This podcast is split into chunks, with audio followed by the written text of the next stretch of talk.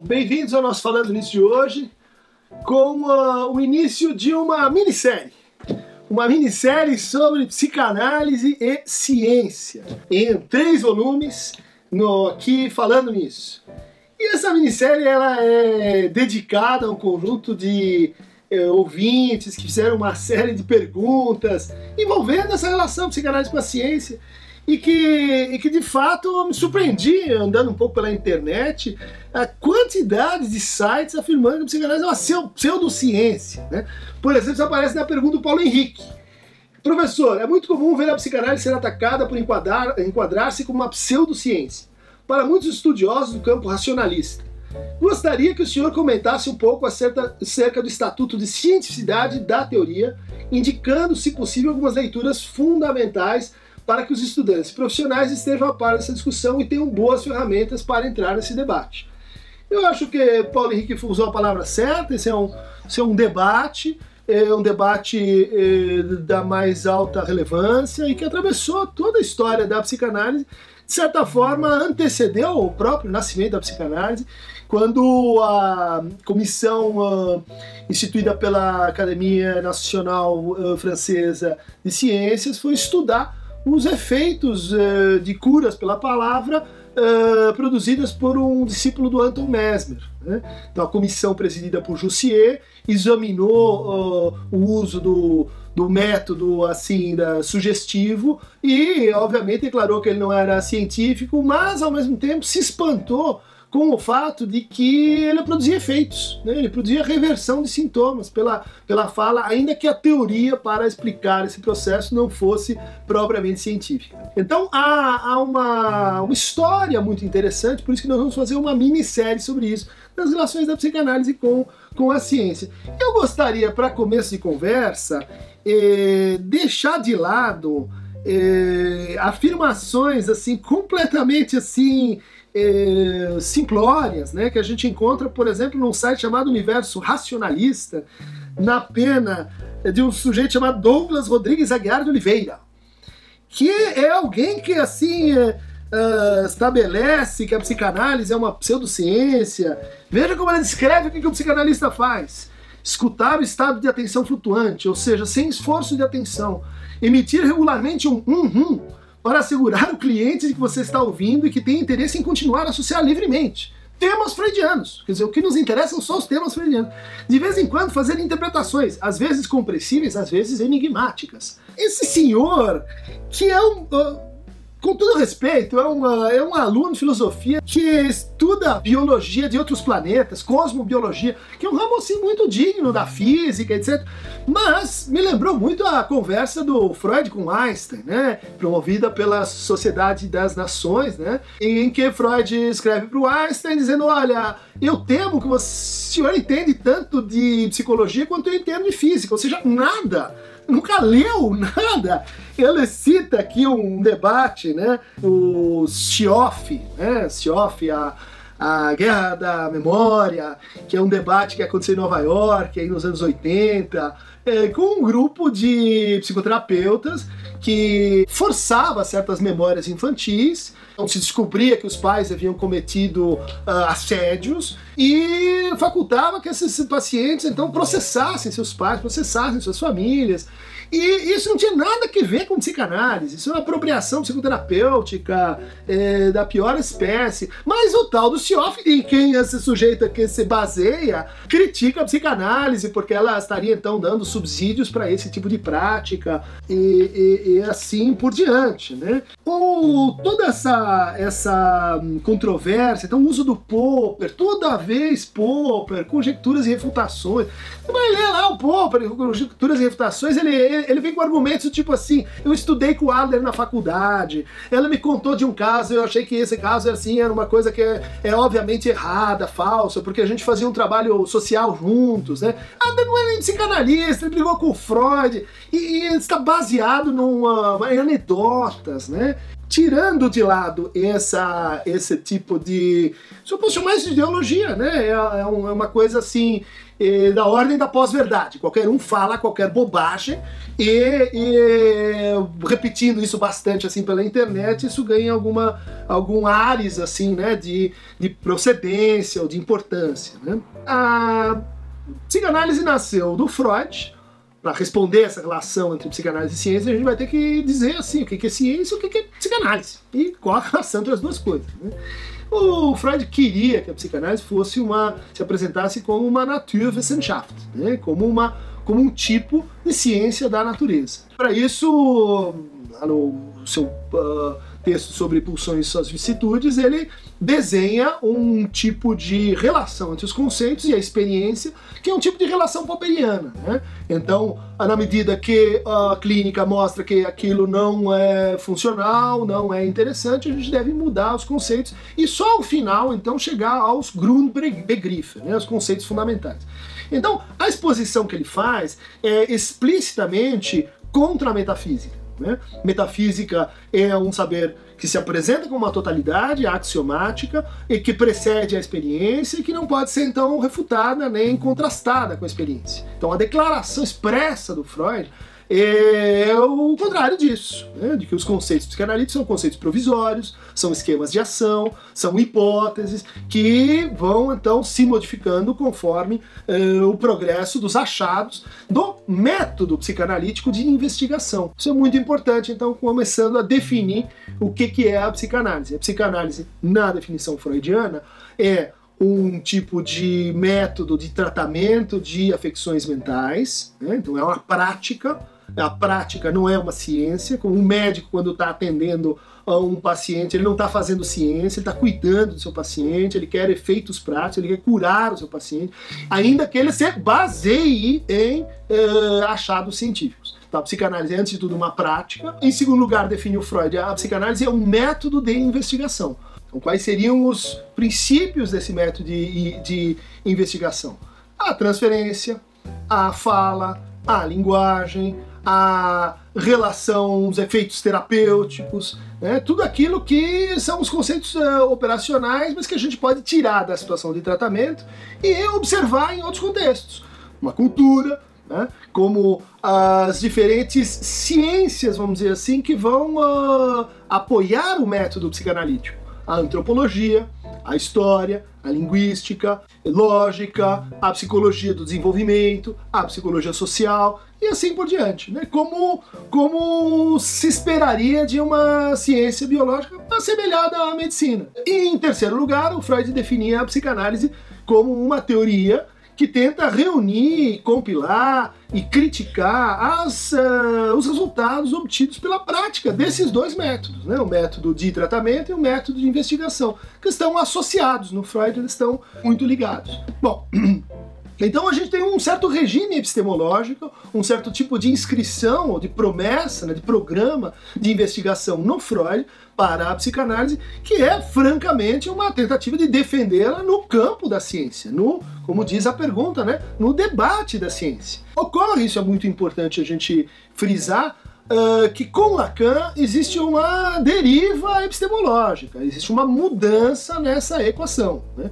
Lacan não vai entender que a psicanálise é parte das ciências biológicas, mas que ela faz parte das ciências que tem, vamos dizer assim, como seu fundamento ou a matemática, ou a antropologia, ou a linguística, ou as ciências da linguagem. É assim que ele define, então, a psicanálise como uma ciência da linguagem habitada pelo sujeito. Né? São as suas duas condições de método. O sujeito, por um lado, sujeito falante, do outro, a, a ciências da linguagem. Entende-se por ciências da linguagem o, o, que, o que for conveniente para a problemática que se estiver enfrentando. O Lacan também vai acrescentar a definição de psicanálise o fato de que ela é uma ética.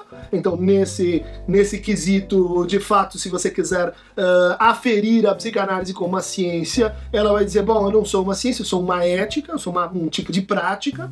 E também o Lacan vai dizer assim: a psicanálise é um discurso. Né? Ela entra como parte dos, de, de outros discursos para interpretar, para organizar uh, fenômenos sociais, fenômenos simbólicos. Então, nesse sentido, também a psicanálise produziu efeitos sobre o mundo. E esses efeitos, elas não têm muita relação, ou uma relação necessária, com a ciência. Então isso é muito importante para a gente reconfigurar o debate né, é, sobre a localização da psicanálise no campo das ciências. Né.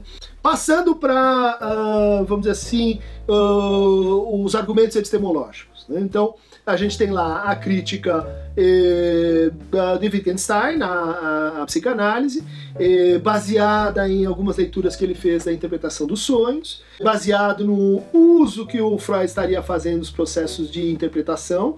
Né? No fundo, é, o que ele vai dizer é que as interpretações psicanalíticas elas não são verdadeiras explicações, elas são algo assim mais próximo de produções estéticas. E, bom, Uh, isso tornaria então a psicanálise menos científica se ela opera por meio de intervenções que não pretendem ser explicativas. Então aqui está o erro do Wittgenstein. Ele acha que uma interpretação é uma explicação. Não é verdade. Não é assim que a gente se transforma, né? Quer dizer, simplesmente reaprendendo coisas sobre nós mesmos, então transformando assim, o paciente seria uma espécie de professor de si mesmo, em que o, o analista diz para ele o que, que está dentro do seu, da sua mente, sem que ele saiba. Não, essa é uma descrição descrição uh, frágil né, do que a gente tem no processo psicanalítico. Mas também, bom, o Wittgenstein uh, inspirou indiretamente a crítica de Popper, em que ele vai dizer, ah, então a psicanálise ela não é uma ciência porque ela não uh, contempla enunciados refutáveis, né? Não, não que eles não sejam verificados, mas a gente não pode dizer que não. De certa forma, ah, o argumento de, de Popper ele é pertinente para definir o que é ciência, mas ah, também outras ciências que pretendem explicar um conjunto vasto assim, de fenômenos, como a teoria da, da, da evolução das espécies do Darwin. Né? Ah, ela não poderia ser refutada diretamente, mas você precisa desdobrar as suas premissas em premissas mais simples e essas sim estariam sujeitas à, à verificação e à refutação. Então isso já foi dito, já foi vamos dizer assim, relativizado. E o problema que a gente tem aí é que o Popper e essa tradição, vamos dizer assim, de entendimento como da ciência como uma, uh, um tipo de, de entendimento saber baseado num único método. Né? As ciências ela, elas, elas têm um único método. A ciência é una, ela é unitária, ela, ela explora todos os seus objetos, todos os seus fenômenos da mesma maneira. E eu quero crer que essa é uma é uma posição assim muito genérica, né? O que a gente ganha em generalidade, a gente perde em especificidade. Uh, com isso, o Popper está dizendo que a economia não é uma ciência, que a sociologia não é uma ciência, que a antropologia não é uma ciência, que a história não é uma ciência. Então, uh, fica assim, parecendo uma espécie de imperialismo epistemológico. Você tem um, um tipo de, de conhecimento, sei lá, que se associa com a física ou com a com a química e você decalca disso para outros objetos e outros objetos eles teriam que seguir os mesmos tipos de procedimento.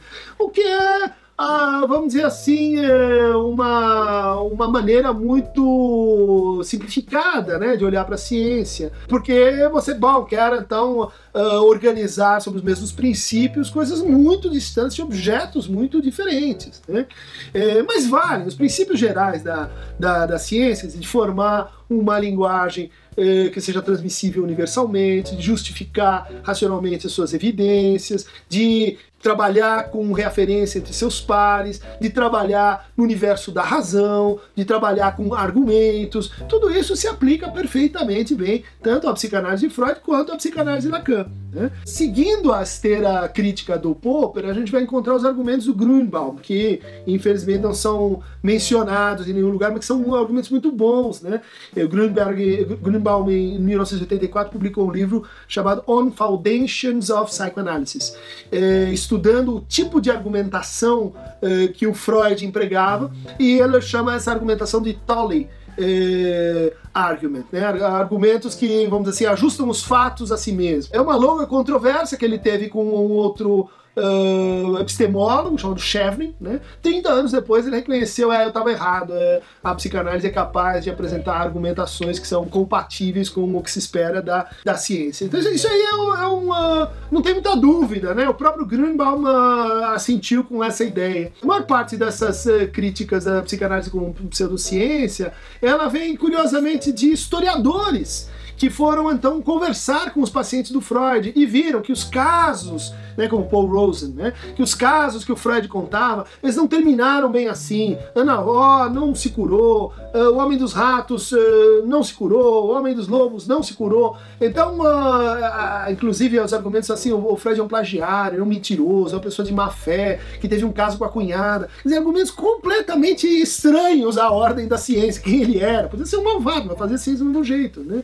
Bom, esses trabalhos historiográficos, eles uh, apontam assim para uma Uh, de novo, né, para uma maneira de ler o que o psicanalista faz com seus casos que é semelhante, semelhante assim à maneira como o médico faz com seus casos. Ou seja, ele produz regularidades, então né, ele produz curvas, perfis né, evolutivos, e daí ele, ele estatisticamente reúne seus resultados e forma protocolos ou regras de ação. Não é assim que os casos funcionam para a psicanálise. Todos os casos psicanalíticos são casos fracassados. Isso o Lacan diz na tese, isso todo mundo está cansado de saber. O que a gente escreve é porque o caso não deu certo. Né? O que, que pode ter acontecido que ele não funcionou? E daí a gente escreve ele para compartilhar essa, essa dificuldade do que, que seria a cura em psicanálise. Né? O que, que seria a cura? Produção de uma subjetividade normal, a remoção dos sintomas, sem substituição por outros. Né? A cura é um conceito extremamente problemático e a psicanálise não trabalha com esse entendimento de,